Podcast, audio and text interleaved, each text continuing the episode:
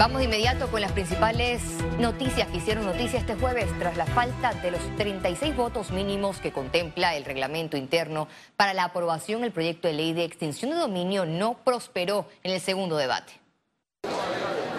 El debate debió iniciar a las 9 y 30 de la mañana, pero no fue hasta eso de las 2 de la tarde que se retomó la sesión permanente. El proyecto de ley de extinción de dominio provocó que la mayoría de los diputados del Partido Revolucionario Democrático, panameñistas, Cambio Democrático y Molirena se ausentaran. Ha podido arrancar por una ausencia mayoritaria.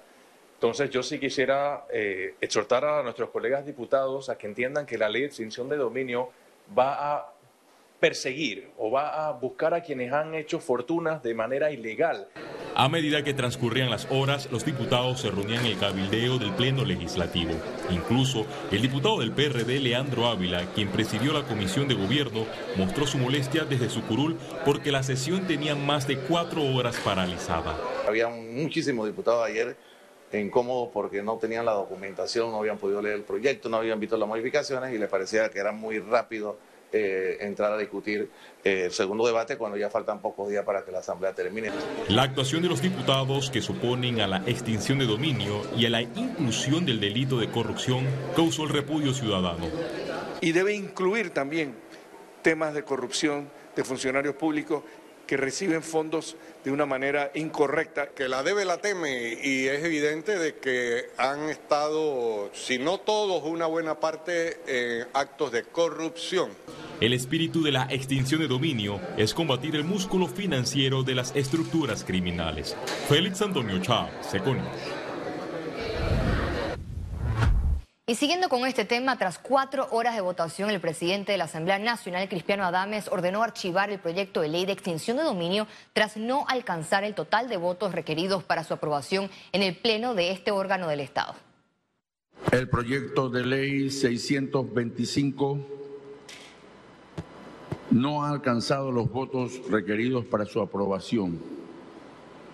No obstante, hemos hecho todos los esfuerzos posibles en una votación que prácticamente ha demorado cuatro horas, creo que es histórica.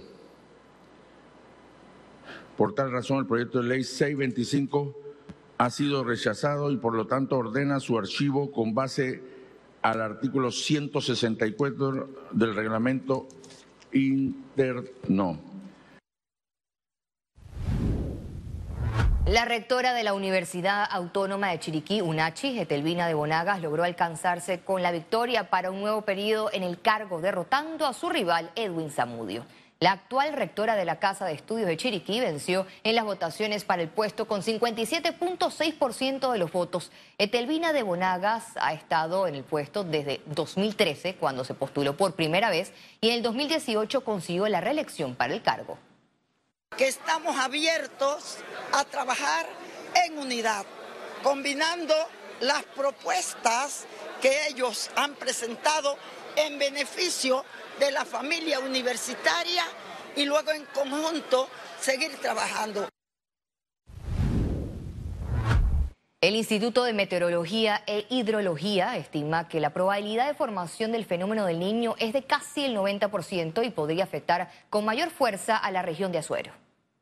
Las probabilidades de que ocurriese en el trimestre junio, julio, agosto han aumentado eh, significativamente y pues eh, nos ponen ante la disyuntiva de que en cualquiera de esos tres meses ¿verdad? Porque como se habla de trimestre, en cualquiera de esos tres meses podemos tener ya las condiciones de eh, un fenómeno del niño desarrollado en el océano que haya alcanzado el valor, eh, el valor índice para que pueda haber una declaratoria.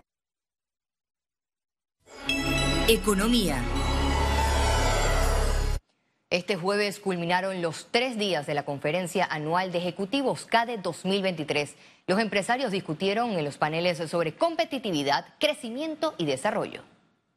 Esa productividad ha estado cayendo de, de ser un tercio del factor que aplica, explica el crecimiento de la economía a niveles de 5% y en los últimos tres años estuvo en cifras negativas. Eso quiere decir que estamos consumiendo valor en vez de aportando valor. Es la explicación del presidente del Consejo Nacional de Competitividad, Irving Hallman, quien explicó durante las conferencias CATE 2023 que Panamá perdió nivel de productividad y eso afecta a la competitividad del país.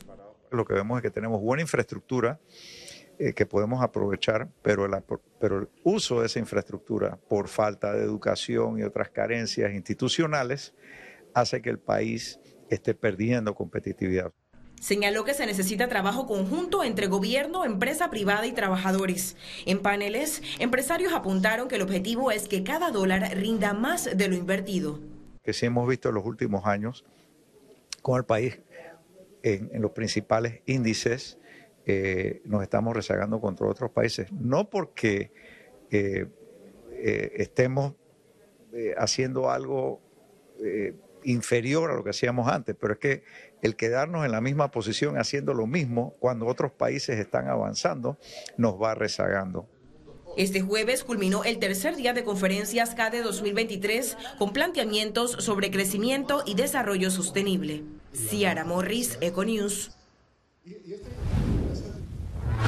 La ministra de Desarrollo Social, María Inés Castillo, no descarta la posibilidad de una nueva extensión del Vale Digital. Agregó que en los próximos días sostendrá una reunión con la Comisión Interministerial para plantearle al presidente Laurentino Cortizo la extensión o no del beneficio.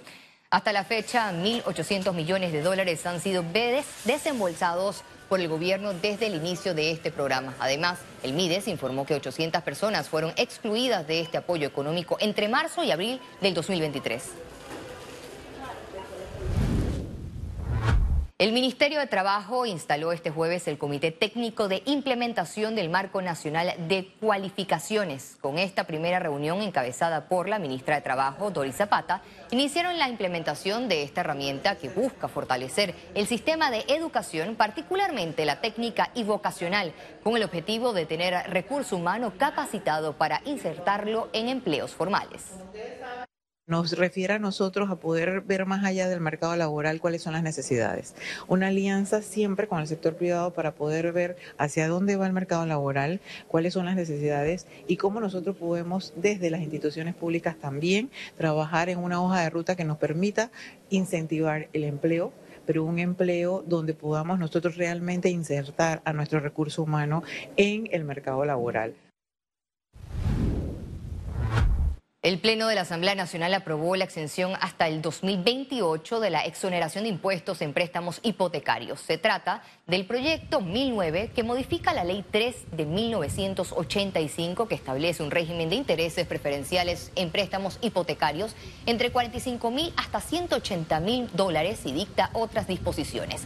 El documento establece que los préstamos hipotecarios preferenciales que se otorguen desde el momento de la promulgación de esta ley hasta el primero de agosto del 2028 se acogerán a los beneficios de esta ley.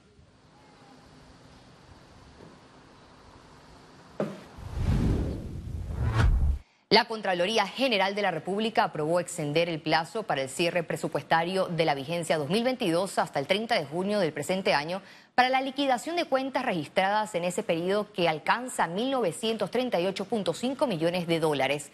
El Contralor Gerardo Solís avaló extender dicho plazo en razón de que el Estado debe asumir con transparencia y responsabilidad las obligaciones pendientes que se generaron durante ese periodo.